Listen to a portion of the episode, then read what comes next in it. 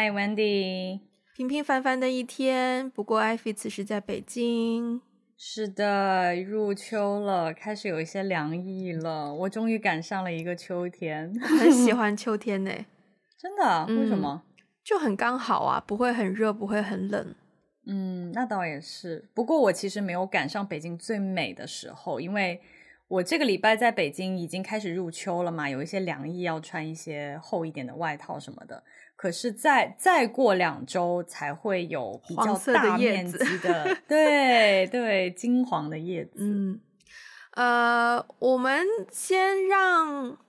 我在想怎么开始今天的话题，因为其实今天的话题我觉得是一个很有意思，就是有意思，真的就是 interesting 的话题，但是它又不是一个。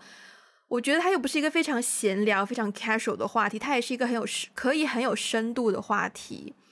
对，所以不如先让你分享一下我们为什么能够来到今天这个话题好了。嗯，好呀，前段时间就是深圳不是在下暴雨嘛，嗯，然后在暴雨的呃，在在最大的暴雨量的前一天，其实那个时候雨量也非常大。然后那天下午呢，我就。很神奇，我就闯入了一个咖啡厅。我其实只是讲想要找一个咖啡厅工作一下，然后我就闯入了一个咖啡厅。结果我进入了那个咖啡厅之后，我就发现，哎，那个咖啡厅的 vibe 跟我平常去的咖啡厅不太一样，就没有人在认真营业，你知道吗？就是一进去，首先就是那个店长就非常的随意 casual 的，就是啊喝什么，好好好，点点完以后，然后发现旁边有两个女生，就给我。递递咖啡，我以为是店员，后来才发现不是，是顾客。嗯，而且他们两个也是 前两天才第一次见面，但是整个 vibe 就很好，很轻松，很像自来熟一样。然后递完咖啡之后，我们就开始闲聊，聊着聊着呢，就他们就说：“哎，等一下。”我觉得这个话题很有意思，我觉得应该要记录一下我们这些陌生人聚在一起聊天的氛围。然后就有一个女孩子就掏出了手机，就开始直播了起来。嗯，就是在小红书上就开始直播说啊，一群陌生人在咖啡厅聊天。就那天的氛围很妙，就是每一个进来的人，男男女女，当然都是年轻人为主哈。嗯，然后每一个进来的人都有一种自来熟的氛围，好像丝毫不觉得。就是你再奇怪，也没有人会觉得你很奇怪，就大家就很自然的就跟你开启了一个对话，然后所以最后那天我也没有工作成，说实话。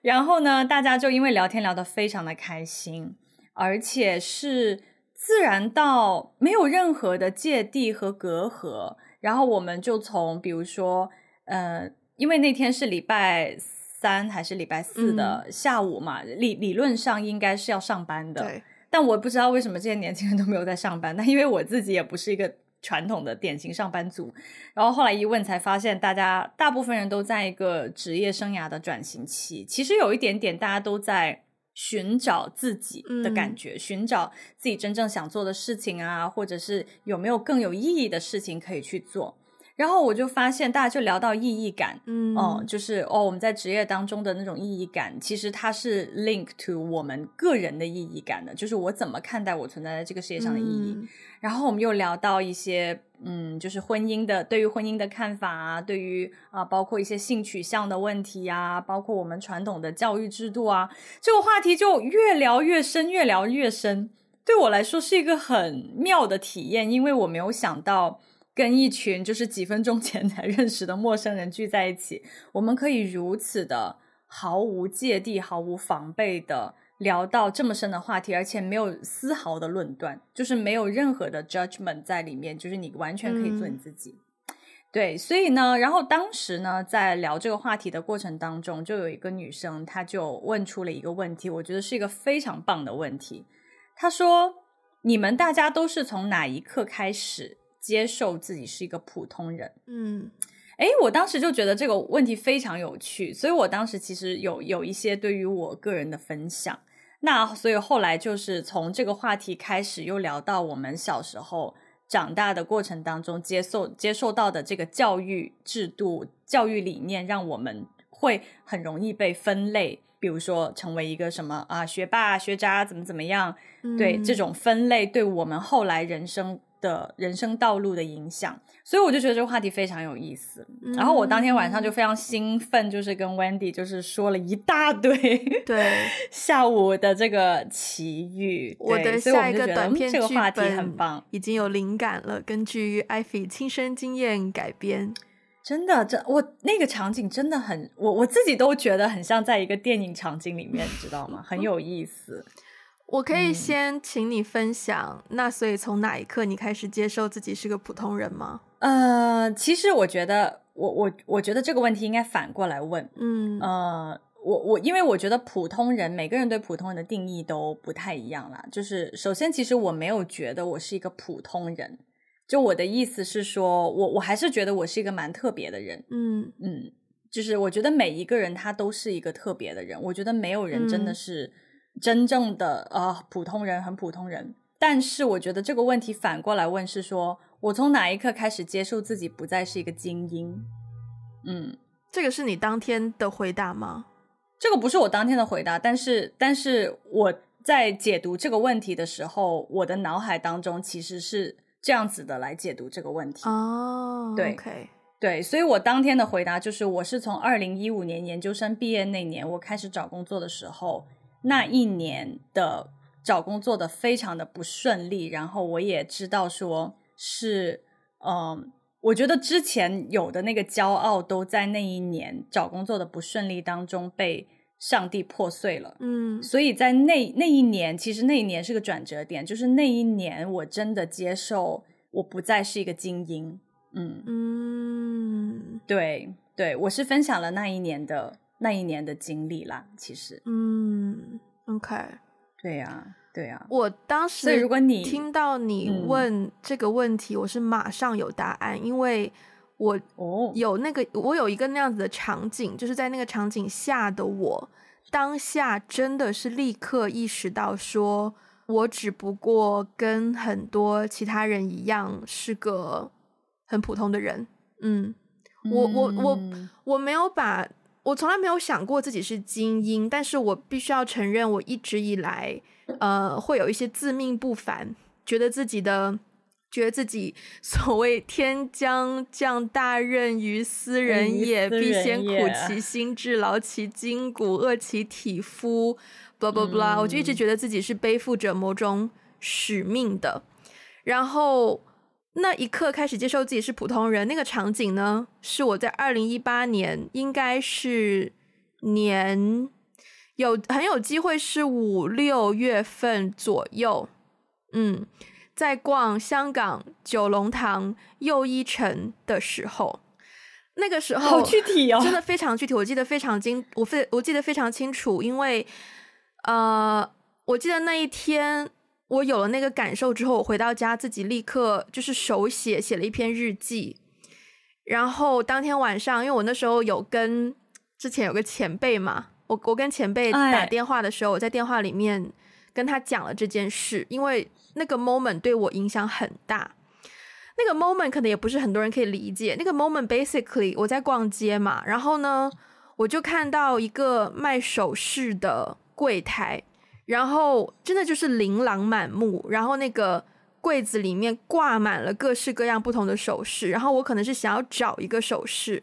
但是当我在找的时候，我就发现，天哪，其实我就跟柜子里面的某一件首饰一样。我跟很多件都是很漂亮的东西放在柜子里面一起呈现，然后等待着被看到。当我被看到之后，我才是特别的。但当我没有被看到之前，我跟所有其他首饰一样，都是一样的命运。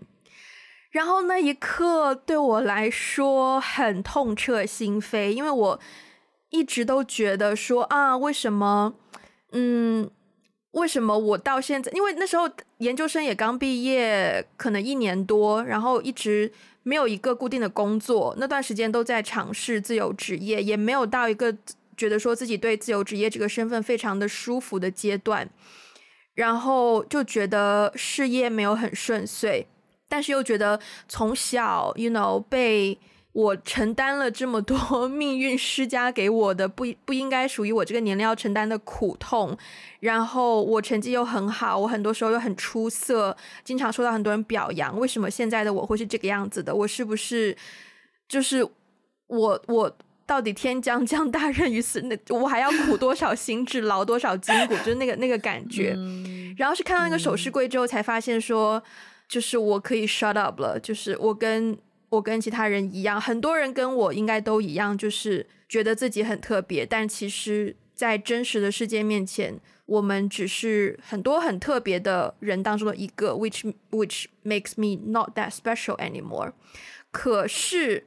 我觉得那是一个很现实的认识。认识了之后，我并没有因此而放弃自己。我并没有觉得说啊，我不特别了，那我就随波逐流吧，我就随随便便吧，也没有，因为。Come on，我看到是首饰，诶，每一件首饰都是精致的，好吗？就是它也不会是一个随随便便，嗯、它也不会是随波逐流，它还是有自己独特的地方在那里。只是当那么多的首饰摆在一起的时候，很容挑选的人很容易眼花缭乱，然后就很难看到你特别的地方到底在在哪里。所以那个 moment 对我来说真的是很血淋淋。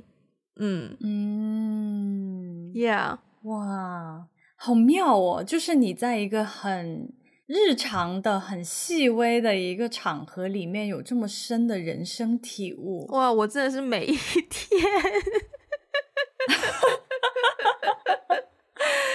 哎，有时候也。我发现你是蛮 容易在一个很很很细微的场景里面 大彻大悟。高高敏感人群嘛，我觉得我自我对这么多年来，我对自己的一些认、嗯、认识更加确定。一个是高敏感人群，另一个是真的就是像我们小时候学中文、学语文，老师可能说有的时候会形容一些古代的诗人啊什么，就他们那是什么悲什么悲诶什么。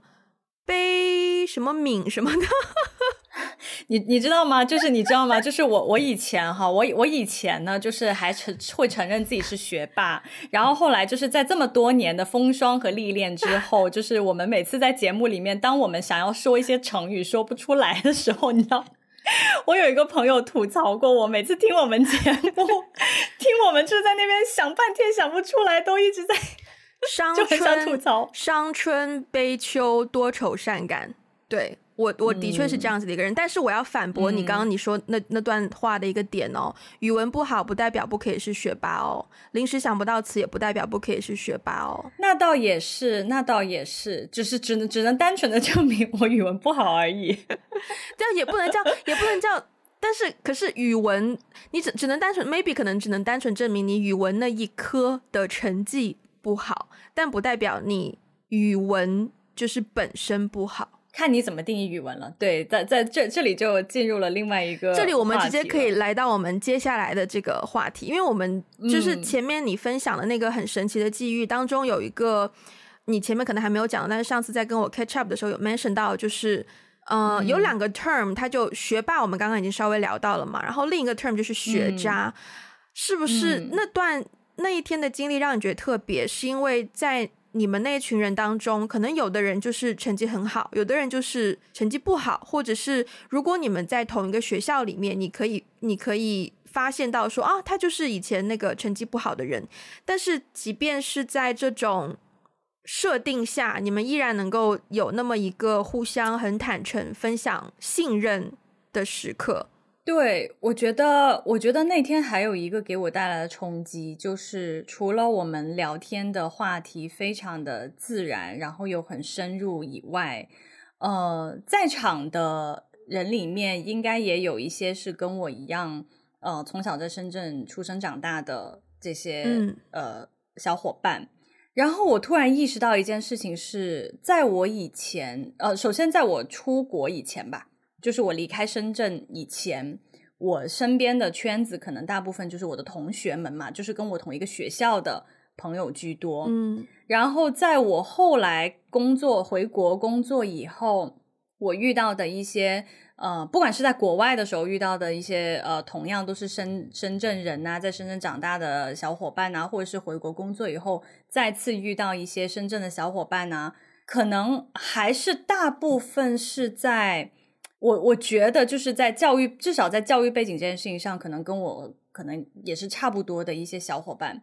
但是那一天都是学校认识的吗？呃，也不是学校认识的，可能也就是朋友的朋友，或者是怎么怎么样。嗯，有一些是重新认识的，就是我们以前可能在同一个学校，但是在以前的学校的时候不认识，嗯，但是后来在国外又认识了，也有这种情况。然后后来还有一些就是对，就是一些各种各种的 connection 认识的吧。但当下的那个场合，我就意识到，就是说，诶，在场的。这些小伙伴里面也有几个跟我是同样在深圳长大的小伙伴，可是这几个人呢，是我在日常可能在工作当中或者是在朋友的朋友的这种平行的圈子里面不太可能会遇到的人。嗯嗯，我觉得我们可能要打一个很详细的比方，去帮助大家理解为什么不能够认识。呃，因为大家念的学校，我。可能有点差，打断你的、你的、你的那个分享啊。但是，嗯、呃，以前很长一段时间，当我们知道一个人是深圳的时候，要么我们自己会问，要么我们会被问到的问题就是你以前是哪间学校的。所以大家好像会通过学校去，嗯、也不能叫分别，但是去有一点点那种感觉。对对对，嗯，有一点那种感觉。像我，像我前段时间就是认识了一个也是深圳的。呃，小伙伴，然后他就问我是，我觉得我们可以说学校名字吗？可以啊，我们可以说我们学校名字，别人学校名字我就不说了哈。对，就是对，然后我就我就遇到他跟我们年纪也差不多大嘛，然后呢，他他是目前在做音乐相关的工作，嗯，然后就说到，哎，你小学是在哪里？后来我们就发现我们两个人小时候 念的那个小学离得比较近，嗯，就是在同一个区差不多。然后后来就说，哎，那你中学在哪里？我就说我中学在深中。然后他就说，哦，分道扬镳了。嗯，对，你懂吗？就是他的第一个反应就是说，哦，你跟我们不一样，就是会有这样子的感受。嗯、对，然后那现在就是当天在那个咖啡厅里面当下的那个场合，我我也意识到，哦，可能在场里面也有其他的深圳的小伙伴，但是他不在我所谓我们以前所谓定义的那个好学校，嗯的那几、嗯、几几间好学校里面，那。坦白讲，就是在我成长过程当中，我认识的其他的深圳人，可能也都是在，就是在那几所好学校里面的这些，嗯、不管是我们父母之间的认识啊，还是我朋友的朋友啊、同学啊，都是在那几个学校里面的。嗯，所以除了那几个学校以外的学校的同学，我是不认识的。嗯，嗯，可是当下的场景，我们在那个咖啡厅里面，我就觉得。不认识又怎样呢？那现在认识了也不妨碍我们成为朋友。嗯、就是认识了，我们也还是可以很快乐的聊天，有交集。嗯，当下的那个对我的冲击其实是有一些大的。嗯、我会觉得，哇，我此时此刻其实已经跳出了我的，就是原本没错，嗯、原本在的那个圈层，去进入到一个更大的圈层，跟不同的人交朋友。这件事情对我来说。是一个很好的体验，嗯，嗯，所以你一路以来的朋友都是跟自己成绩相当的吗？哦，好问题耶！小时候不是多小，但是慢慢长，小学，OK，嗯，小学小学的时候并不是的，然后但是后来好像还真的，呃，就是刚刚那个刚刚那个玩笑，那个那个人说啊，就是你、你初中去了深中之后，我们就分道扬镳。也也并不完全是错，确实他也是真的。就是初中之后，好像我的朋友们就都是我们班的同学啊，嗯、然后要么就是我们同学校的。但以前小学的时候，我的朋友，当然小学的朋友们也都是我的同学比较多了。可是小学的朋友们，我觉得也没有按学，没有说成绩好的就只跟成绩好的玩，也没有哎，我的。我小学成绩就很好，但是我的朋友们也有很 成绩很不好的，嗯、我们还是很好的朋友。嗯，对啊，对，我也我也会在想这个问题，然后，嗯，跟自己成绩相当，因为我觉得我自己成绩，因为你已经是第一了，那你有没有跟 第十或第一百名的人？嗯。对这个我这个问题我自己写的，但是我自己想一想又觉得有点不那么直观，因为，Yeah，好像好像不是诶，好像 overall 不太是，嗯，不太是的意思是，就是一部分原因也是像你，我没有到第一名啦，就是只是说第二名，全年级可能全年级最高也就排过第三名啊，全年级大概、oh, okay. 还是很厉害啊，高中之前，高中之前，呃，但是。因为我全年级已经排在那么前面，然后就是全年级，所以可能前两名都不是我们班的同学，我不可能跟他们 hang out 嘛，就没有理由。然后，而且我觉得排名这个东西好像是越靠近初中，越靠近越长大变得越明确。嗯，更小一点好像不那么，我不会那么在意，就我不太有那么多的印象，所以，嗯嗯。很多时候，我的朋友要么就是跟我住得很近，就我们放学可以一起走回家；要么就是他的朋友。坦白说，我一直以来是一个，对，我一直以来是一个内向的人，我不太会主动选择 我的朋友。我比较，我我在我觉得我在交友方面比较被动，就是我的可能我只认我只认一个朋友，然后那个朋友带来什么样的朋友，我基本上都 OK，除非真的某些行为上我很受不了，但是。不太会以成绩为指标去选择，再加上我觉得跟你比较不一样的是，我小时候来深圳是转学生进来的，所以我的小学、初中，呃，在当时不是一个那么所谓历史悠久或者是排名很靠前的学校，它是一个比较新的学校，所以学校里面的同学其实，嗯，分那个 range 也比较广，就如果从成绩上来说，对，所以可能在那个环境里面。我自己并没有觉得有背负一个学校很好的压力或者是什么，然后只是刚好我我自己一直都觉得这是我很幸运的一点，就是我比较聪明，然后对对，嗯，Yeah，我也有我也有当时一个很好的朋友跟我住在同一个小区，他就是常常为学习成绩苦恼的那一种，就是他的家长就是会常常。You know，在我面前也会也会说，哎呀，那个他叫他们叫我中文名嘛，就是小飞，就是小飞，你多帮帮他呀，什么什么的。然后，然后我就是那种，我我现在想想，我觉得很反感当时老师们的一个做法，就是把学习成绩不好的同学放在学习成绩好的同学的旁边。然后，我当时是一直有一个疑惑，就是。我们不是有一句话叫做“近朱者赤，近墨者黑”吗？那你把一个学习成绩不好的放在学习成绩好的旁边，嗯、你是要你是要让这个猪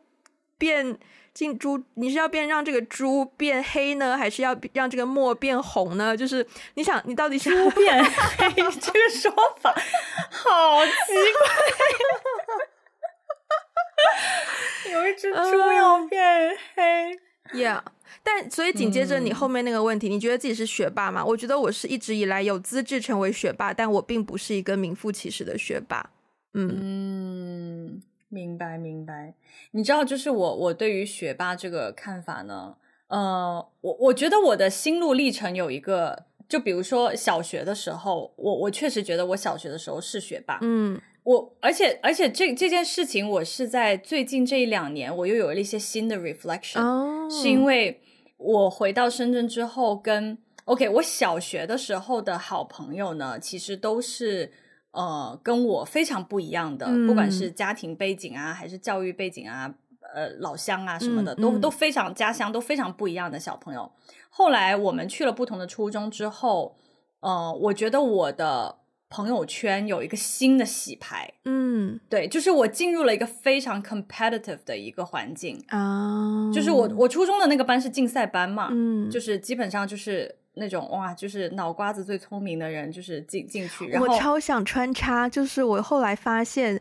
当时深圳有一个那个叫什么希望杯吗？英语竞赛，嗯，我曾经在竞赛的考场遇到过两个还三个你们班的同学，当时我都不知道他们是谁，后来是上了高中而且那两个还是我同桌，对，而且那俩还是我同桌，对，很神奇。对，那两个同桌，我跟你说，他们两个就是年级第一，然后我就是在我们班是个学渣，所以老师就把我安排在他们旁边，然后后来我就不小心把他们的成绩给拉下水了，所以你说到底是猪变黑还是什么变什么的，就是咱也不好说，是吧？嗯、但是，但是，但是，我想，我想，我想，我想说的是，我对于学霸和学渣的这个。定义在过去的很多年有一些很不一样的体会。嗯嗯，就是。小时候，我觉得我可以算是学霸，但是那个时候我没有觉得自己是学霸，是别人觉得我是学霸。嗯，就是前几年，我跟我一个小学同学，我们又重新，就是我的人生当中第一个闺蜜，我们重新联系了之后，对，我，我有一个杯子是我跟她的贴纸照，嗯、呃，我们重新联系了以后，她就还在，她有的时候会说。哎呀，我小时候就是觉得你好神奇。我们明明出去玩的时间是一样的，我们明明都没有在读书，可是你每次考试都可以考前几。然后那个时候我才意识到，哦，原来在他眼里我是这样的。哦，那那在他眼里我确实是个学霸哈。但是你知道为什么后来我一直没有觉得自己是个学霸？是因为我一直在。最优秀的群体里面，我说的优秀不是说那种优秀，就是所谓的成绩好而已。嗯，就是我一直在成绩很好的班级里，然后我在那个班级里的我的压力很大，嗯，所以我一直有一种在追赶的感觉。嗯，我从来没有那种就是说，呃，我轻轻松松的，就是什么考了个全班第一，因为我们班的人太厉害，嗯，太聪明，所以在那样的环境下。浸泡了几年，我我根本不可能说自己是学霸，嗯，因为我知道比我聪明的人多了去了。嗯嗯，但是后来的又又有一些转折，就是当我后来就是初中、高中，然后本科、研究生毕业之后，我出来工作了。嗯，我出来工作了以后，我才发现，某种意义上说，我确实也可以说是学霸，因为当因为我以前的那个比较的环境是在一个。小的范围内，就比如说，就是在我们班，嗯，那我在我们班绝对算不上是什么什么很很靠前的尖子生什么的。嗯、可是我们班，比如说放在全深圳，或者是我出来工作以后，嗯、我的教育教育背景放在全国，嗯，那那我确实是说，如果我都自嘲说自己是学渣的话，嗯。那谁才是学学霸呢？就是我觉得也有点过于凡尔赛了，嗯嗯 所以我就还是会又回过头来又接受说，哦，如果是放在一个更大的范围内，我承认，嗯、我我承我承认，其实是，呃，我我也我也我也我也不介意承认我是是学霸这样子的一个一个一个标签吧，嗯，对，所以我觉得这个很很妙，它其实好像作用于。就是你对于自己的看法，其实作用于你对自己怎么看，然后别人对你怎么看，以及你你你把自己放在一个什么样的行业里面，或是把自己放在一个多小多大的环境下去看待这个问题。你觉得学霸跟学渣是用成绩定义的吗？嗯，我觉得大部分人好像会用成绩去定义这件事情。嗯，嗯，但我对这个事情的定义本身。我也不觉得它有多大的意义，是没错，是没错。我觉得我们刚刚花了一些比较多的篇幅在 分享自己到不自己到底是不是学霸这件事，但这并不是我们今天很想要聊的重点。对对对。可是这两个 term 没办法，它好像真的可以比较具象的去描述我们想要分享的这种呃人和人人跟人能够相遇，然后可以突破。我们一直以来固有的一个圈层的认知去认识，就是因为当时你在跟我描述的时候，我就会联想到说，如果以我当时是学霸的形象来说，我们班谁是学渣，然后他现在在可能在一个什么样的环境？如果我现在重新认识这个人，我有可能跟他好好聊天吗？我有可能分享很多我们对于生活的看法吗？有可能成为朋友吗？然后就会去思考说。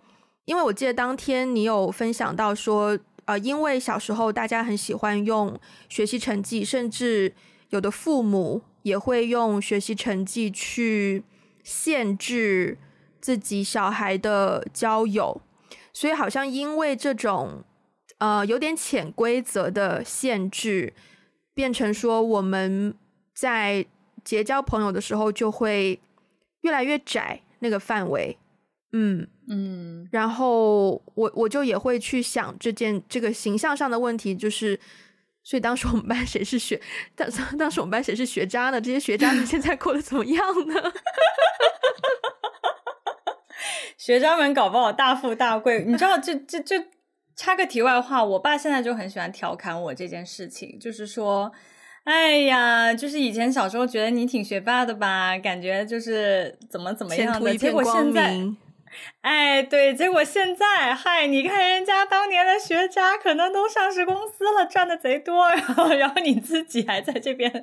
挣扎在生存线上。不过，就是话又说回来，我觉得刚才我们讨论了很多学霸啊、学渣之间的这种这种定义嘛，其实也是好像社会大众对于嗯学习成绩的一个。看重，然后以学习成绩作为一个指标去划分的一个社会标签。嗯，然后我觉得想到学霸的时候呢，其实有另外一个词，也是大家很容易被探讨的，就是精英。嗯嗯，然后连同精英这个定义背后的一系列的所谓的这种精英教育被被提上来，是因为我们那天其实，嗯、呃。就是关于普通人的那个问题的时候，我们其实有探讨到另外一个问题，就是说，OK，我二零一五年的时候，我经历，呃，那个时候其实我因为抑郁症嘛，嗯，然后经历了一些信仰上的洗礼，然后我接受了自己，从从现在这一刻开始，我接受自己，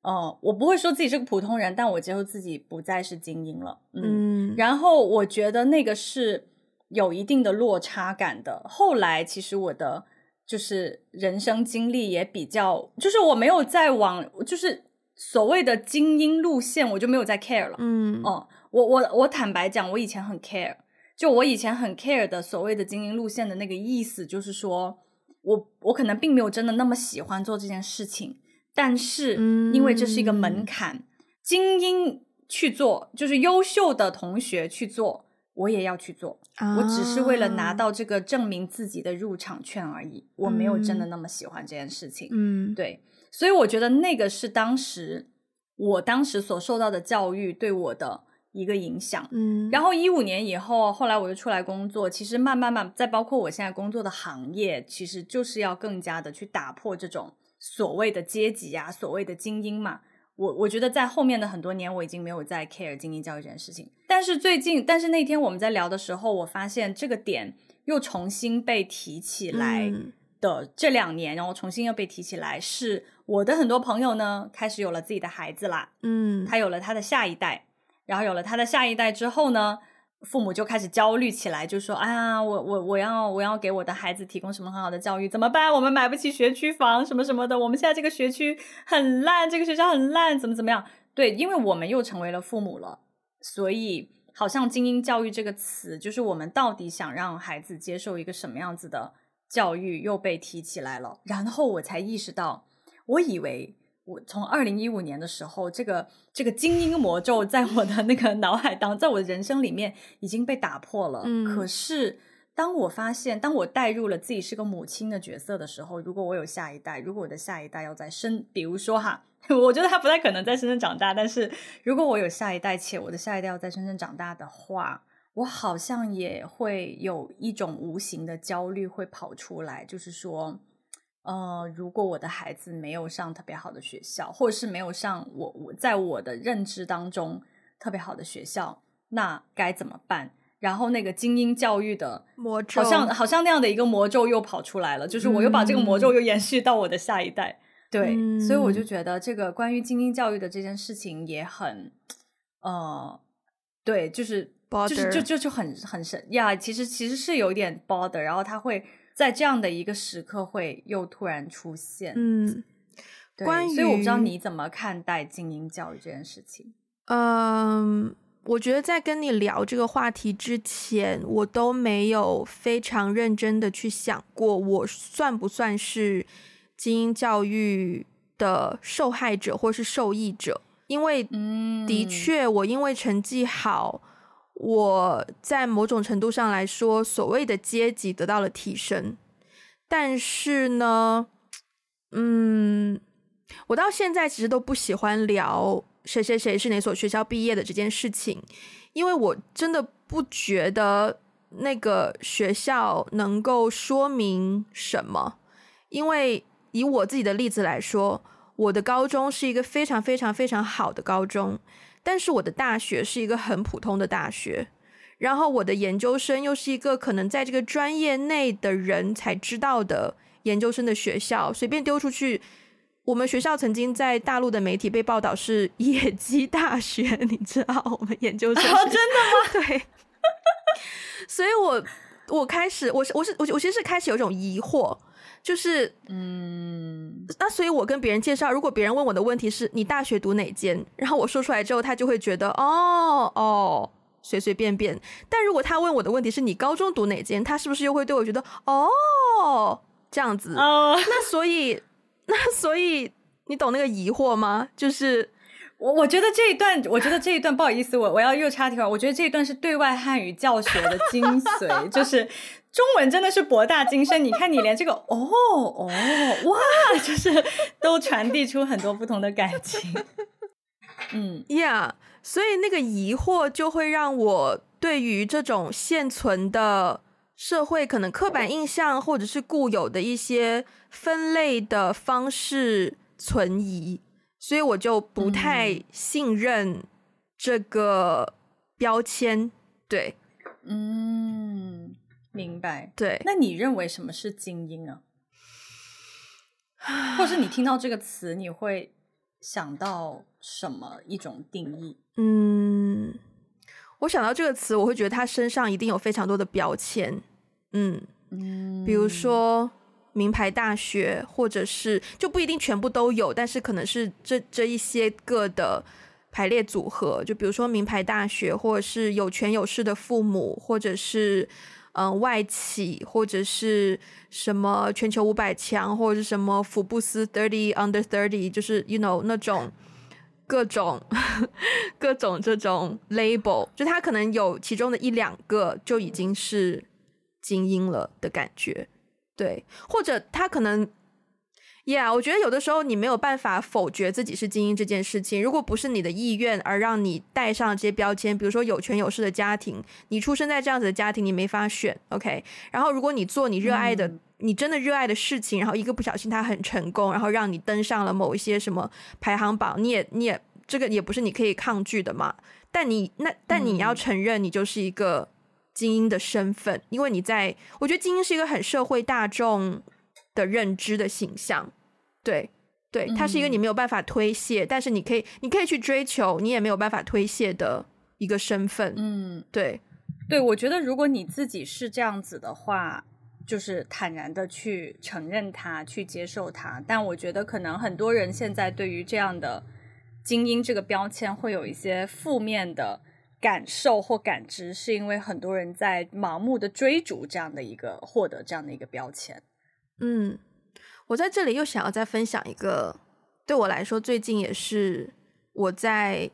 学习的点，是这样子的。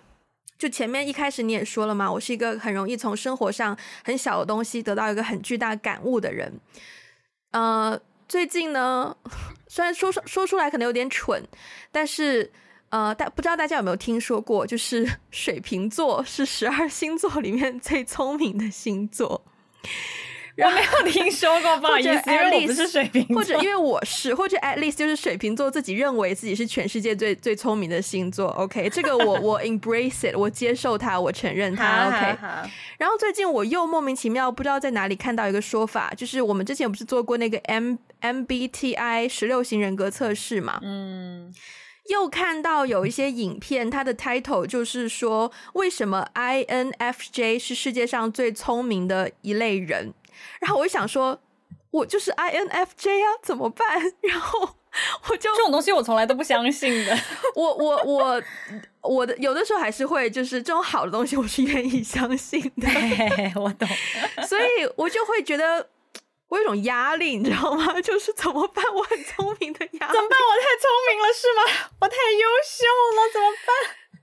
嗯，因为的确有的时候在工作中。我是会有感觉的，就是我会发现我好像真的可以比大部分人兼顾更多的东西，可以比大部分人想到更多的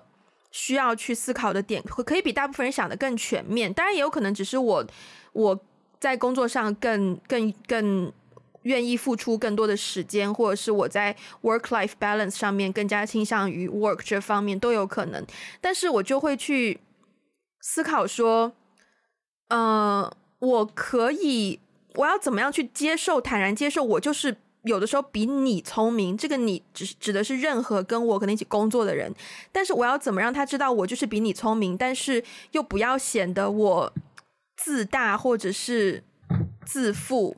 但是又不要因为明明我可以想到的事情，可是我为了显得蠢而不去做，最后浪费了全部人的时间。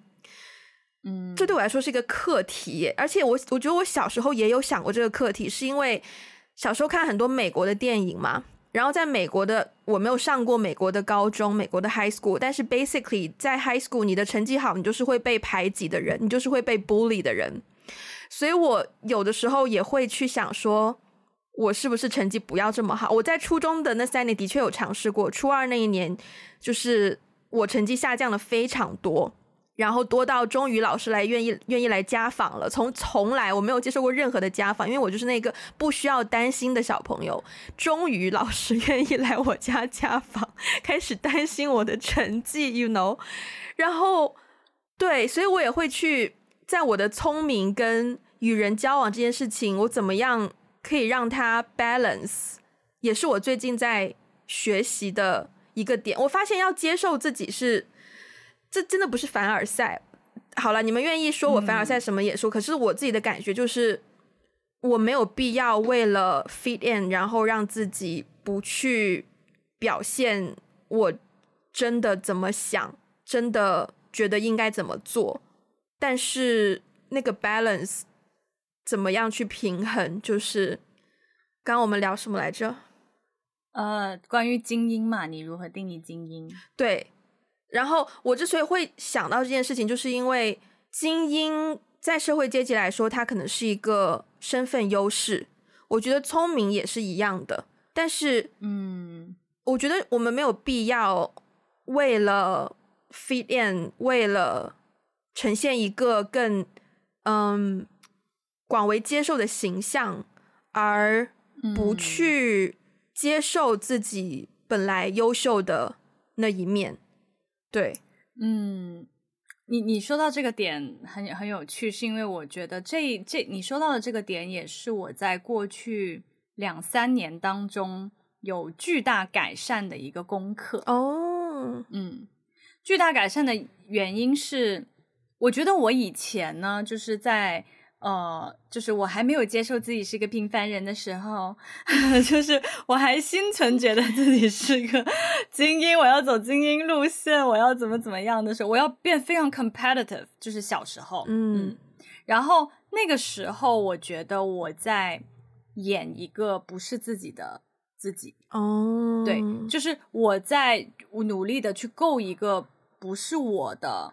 不属于我的东西，就比如说我我的我的脑子可能就就就就到这儿，对吧？就是虽然我也不是说特别蠢，但是呢，比如说一百分满分，我就只有我就只有九十分，但是我非要够九十九分，我非要成为九十九俱乐部的一员。啊、天呐，我真的我就是做不到。嗯、OK，就是对啊，就是那我非要上哈佛，我就是上不去嘛，那怎么办嘛？嗯、对，我觉得我以前就是在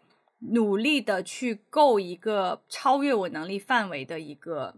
一个一个标签，一个一个一个门槛。Uh... 那后来我开始工作了以后，我发现，就是当我被放在了一个更大的社会范围内，我不再在自己的那个小小的学术的 bubble 里面了。我在一个更大的社会范围内，我又开始意识到，哦，其实我是曾经享有特权的。这种所谓的特权，包括呃智商，然后包括小时候的一些成长环境。对，就是包括所有的刚才你说到的跟精英有关的一些标签，都都在小时候某某某一些人生阶段是享有过这样的特权。我发现我被放在一个特权的位置，然后当这个特权的位置呢，又容易被排挤，嗯，所以我又又有一点点，就是我的天平又 swing back，就是又去到了另外一个极端，就是我开始隐藏，嗯，我开始隐藏自己。呃，就就有一点点像你说的，就是我想到了，但是呢，我又不直接表达，我又怕别人觉得我凡尔赛啊，好像显得人家蠢啊，怎么怎么样，或者是我的一些留学经历啊，呃，如果别人不是打破砂锅问到底，我一般是不会说的。嗯，就基本上所有跟跟自己有关的一些信息，我都又会变得有一点点呃躲闪去隐藏。那后来这两年我，我我我突然发现，就是不管我我不管是努力的去争取一个好像不那么属于你的东西，还是你在刻意隐藏，其实它都不合乎中道的，都说明你看待自己的那个价值是有偏差的。嗯，哦、呃，就是就是不不过高不过低，其实你就是你。但是我觉得之前要么要么过高，要么过低。嗯。所以我觉得后来到这两年，我开始的一个调整就是说，我我我真的不 care 别人怎么看。嗯、说白了，就是那个那个很大的一个调整的来源，是我慢慢的更加接受我自己了。我是什么样的就是什么样的。我承认我曾经有过一些 privilege，然后使得我不管是在智商上还是在别的事情上面，有过一些别人可能没有的一些先天的。一些条件和优势，但我也绝对不是那个很很 top 的那群人，怎么怎么样？嗯、就是我开始坦然的接受自己了以后，我就也发现，呃，我也我也不知道这个因果关系是怎么来的，但是呢，我现在就是到一个状态，就是首先我不在乎别人怎么看我，嗯，呃，别人爱怎么看我，别怎么看我，但是我就是承认，我承认我自己有这样的经历，我承认我自己就是、嗯、就是这样的一个水平和阶段，所以。呀，yeah, 我就觉得像你刚刚说的那个点，可以怎么怎么说呢？就是也也不用也不用想太多，其实就是你你就做你自己就好了。嗯、对，我觉得我想把这个话题现在 reverse 一下，因为我们前面讲到了关于我们如何接受我们自己是不是精英，或者是呃怎么样看待自怎么样看待自己是不是精英这件事情，然后包括自己对学历变得好像就是都接受嘛，就对自己。那如果是你在刚认识另一个人，你在看另一个人的时候，你怎么看？如果他身上有，比如说常青藤这种学校的标签，如果他身上有某一些标签，你怎么样看待？就这些标签对你来说，怎么样影响你看待另一个人？如果学历并不重要的话，嗯、那你会怎么样去通过什么样的标准或是什么样的方法去帮助你认识另一个人？嗯。首先，怎么样看待标签？你刚刚说到的标签，比如说常青藤是一个很精英的标签，嗯，但是也有一种很不精英的标签，就就就就就我就不举例了哈。但是就是就比如说只完成了九年义务九年义务制教育好了。哎，你知道最近有一个词叫“九漏之鱼”吗？什么意思？九年义务教育的漏网之鱼，就九年义务教育都没有完成的人吗？对啊，就形容一个人蠢嘛，就是网上的一些那种。段子梗就是说此人是酒酒漏之鱼之类的。OK，anyways，对，anyways，就是我觉得，呃，首先我觉得现在认识一个人的话，你肯定是在某一个场景去认识他的嘛。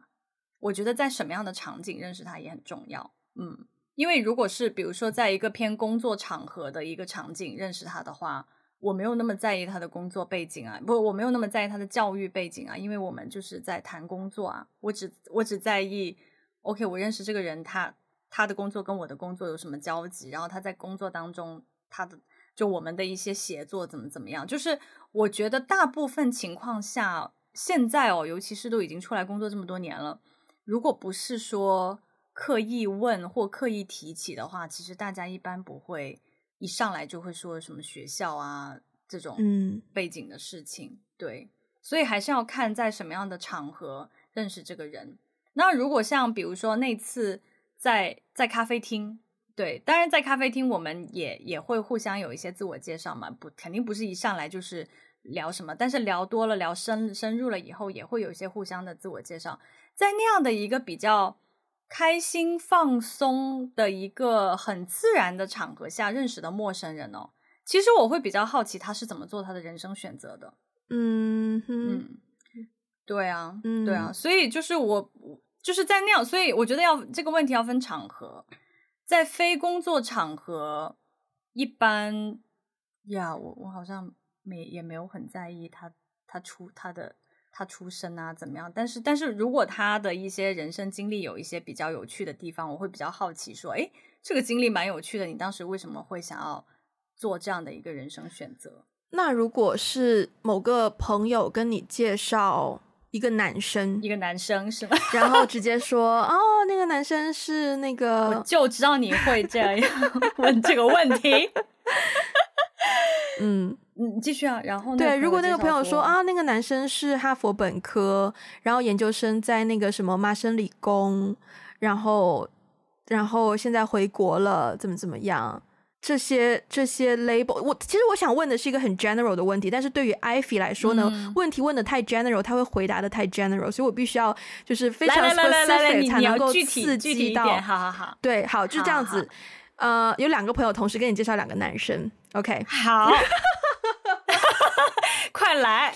其中一个就是我前面刚刚说到的嘛，哈佛本科、麻省理工研究生毕业，然后现在回国了。然后另一个呢，可能就是嗯、呃，他没有出过国，然后一直在国内同一个城市，可能大概可能中国的比较二三线的城市，一直在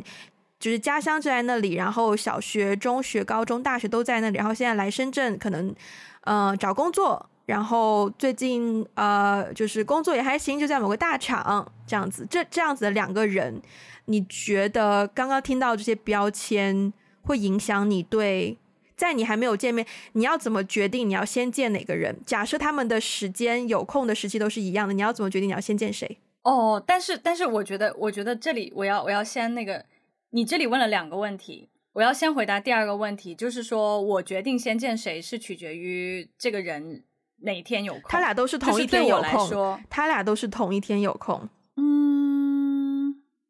因为对我来说，因为对我来说，先见谁不是一个关键呢？OK，就是就是，如果有机会，我也肯定两个都会都会去认识一下。如果我一定要，如果我一定要认识的话，那我两个都会，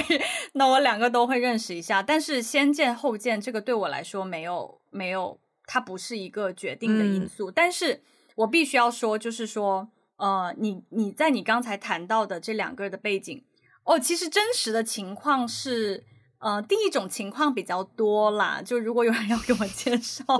对象的话，就是第一种情况的 profile 会出现的比较比较多一点。嗯，对。然后我我要必须承认的是说，因为这两个人的背景不倒不是说他们的学校啊或接受的教育，而是说，那因为我也是有留学经验的人。所以，当我遇到一个说 “OK”，他也有留学经验的人的时候，我可能会觉得更加有熟悉感。就是我可能会有些期待说，说那我们的对话里面可能会聊到一些有类似的一些共同的经历，我可能会有这样的一个期待。嗯。但是翻车的情况也真的太多太多了。嗯，我遇到过很多这种所谓精英人设，但是见面就翻车的情况也很多。嗯。嗯嗯嗯嗯、呃，好，那现在假设你跟两个人都见了，见没见呢？哇，我好喜欢这种 三角恋的场景哦！你把我放在了一个快 Wendy 继续写这个剧本，把我放进一个一个人见人爱的女主位置。嗯，假设你现在两个人都见了，然后都还蛮有好感的。然后都想要进一步认识，就纯粹是进一步认识。你觉得你会想要从哪个方面去进一步认识这两个人，以帮助你判断说，因为只是初步的好感，所以你可能还没有办法说你更喜欢谁多一点，you know？从哪个方面去进一步认识啊？其实如果有机会的话，可以一起做一些事情是最好的。嗯。就是一起去参加一些活动啊，或者是一起组织一个活动啊。因为我觉得人的这个，就是抛开，我觉得抛开教育背景什么什么之类的哈，就是我觉得这个人靠不靠谱，很多时候是你你在工作当中会体现的嘛。嗯，就工作当中会有一些很多的细节，你怎么大家一起去协调一些东西啊？你的沟通能力啊，你是不是一个准时的人呐？你对你你在做事情的时候有没有考虑到别人的感受啊？嗯，对啊。所以，如果有一个场景可以一起做一些事情，那我可能会比较倾向于通过这这种场景去更多的了解一个人。嗯，怎么样？满满意吗？不满意，我觉得一点都不 spicy，you know，整个太平铺指数，就是太 honest，然后就是。那我问你，那如果同 那如果同样的同样的两个两同同样的情况发生在你身上？哪个你会怎么？我在哪个环节？请问一下，我现在在哪个环节？哦，你在哪个环节？就是就是就是这两个人你都见了，这两个人你都见了，然后一个就是所谓的非常非常典型的一个精英人设的一个男士，另外一位就是像你刚刚说的，可能就是听起来就是一个比较普通的一个吧，也没有留学经验，怎么怎么样的。对，然后你对这两个人觉得都都 OK，相处起来也都不错。然后你你你会想要通过什么样的方式去进一步的了解这两个人？首先，我其实对这两个人，可能我这样子比较狭隘，但是我单听到教育背景后，坦白说，我对于。教育程度更高的那个人是有更多担忧的，嗯，嗯，我自己我会担心，嗯，我担心他够不够接地气，嗯，我担心他有没有足够的面对挫折的能力，我担心他怎么看待我，因为我不觉得我自己是一个精英阶层，我可能在这一方面我会有一点的。不自信的程度，对，所以我不会觉得我跟他是同一类人。首先，但如果、oh. 但如果在相处，可能第一次相处过程中，somehow 他让我没有这些感受的话，我会愿意跟他，就像你刚刚说的，参与多参与一些活动，然后去看他对于生活的态度是什么，他对于生命的态度是什么，然后去从。不那么世俗的角度去了解他，去看待他对每一天的态度。另一个人，其实我会觉得，我可能一开始会更轻松，会比较有比较容易有轻松的心态去跟他交流。去，我反而觉得我们可能更容易聊在一起，因为可能会聊到一些很现实的问题，比如说。我刚来香港的时候，我第一次一个人租房的时候，我怎么找房子？我怎么找中介？我因为自由职业没有没有那个工作的合约，我怎么样说服房东把房子给我？就这种很接地气的生活的话题，我不觉得那个精英会理解哦。哈佛毕业难道不需要租房子吗？爸妈，他租房子这件事情跟他是哪里毕业的没有关系啊。我觉得是人脉层面的关系。OK，我觉得，嗯，怎么说呢？对，当然你一定要租房子，可是你在租房子的，你可选择的条件跟我可选择的条件一定是不一样的。嗯，我相信也有也有说，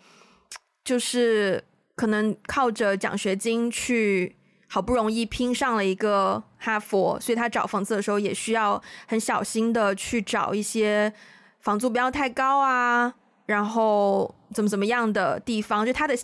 他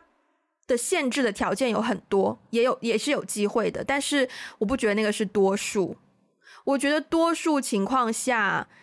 会有一定的人脉、一定的朋友可以帮你。I don't know，我觉得他他面对的 struggle 就是会比我少哎、欸。嗯我明白，我明白，就是我我觉得你你我我明白你的意思，但是我想表达的是，你也有一个 assumption，就是你的 assumption 是你觉得有拥有这样子的学历背景的人，他的家庭条件和他的人脉就是会比你多，他的生活可能就是会过得比你轻松，他可能相对来说没有那么接地气。但是我想说的是，这个可能也是你的 assumption，就是我不知道你有遇到过多少个这样的情况哈，哦。但我觉得这个也是你的 assumption，对，这个是我的 assumption，我是有 assumption 的，对，嗯，所以这个 label 背后是代表了，我，我觉得人不可能完全没有 assumption，嗯嗯嗯，只是我的一个。但是不代表说我就一定会跟他聊天的过程当中也带着这种鄙夷的眼光去哦，你的 对吧？也不代表我会这样，不要装鄙夷，只是说那是我的 OS，那是我的，那是我，我很坦白的在跟大家分享我真正内心的想法，嗯、我不避讳我自己真正内心的想法，但是不代表我在跟人聊天的时候就会带着鄙夷的眼光去看对方，没有，OK，嗯嗯，明白。我其实有点想要回到我们今天的这个这个这个主题，就是说关于学霸和学渣的友谊嘛。嗯，哦，因为对你，你有吗？就是你觉得你现在，当你听到这个问题的时候，你有经历过？其实不一定是学霸、学学霸、学渣，可能只是社会上给以成绩来划分的一个标签。但是你有那种呃，你觉得跟你的各方面的经历和背景都非常不一样的，但是又很深刻的友谊吗？我现在觉得这个问题好难回答，因为好像一定要把它放到一个很极致的地方，才能说我跟他很不一样。嗯、可是那个那个问题的本身就在于，我没有在乎过这件事情。嗯，我从来没有在乎过你一定要成绩比我好，或是你一定要成绩比我差，我才能跟你交朋友。我没有这样去判断过这个事情，所以每、嗯、我的每个朋友跟我都多多少少有不一样的地方，也有一样的地方，不然我们不可能有话聊在一起，我不可能成为朋友。但是，嗯，我们的确是，如果真的是强行把我们拉回到十多年前，在读中学、小学的时候，大家的成绩可能也是有的很厉害，有的很不厉害，可能是这样子。但是我们并没有在同一间学校念过书，所以也不知道。OK，对。对，嗯，OK，你也给了一个很 vague 的回答，但我我发现有些问题真的是当你要认真回答的时候，就只能是这样了。然后我最近其实很想，我最后很想很想很想分享的一个，因为你有一个问题说，如果学历并不重要，那么什么最重要嘛？嗯，然后我就发现说，这是我自己一个 overall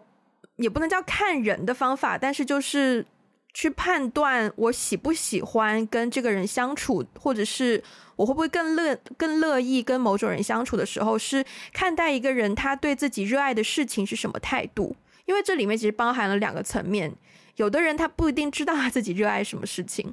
如果他连自己热爱什么都不知道的话，嗯，他就已经，我就对这样子的人已经比较没有兴趣了。我现在讲这些话可能很自大，但是 again 就是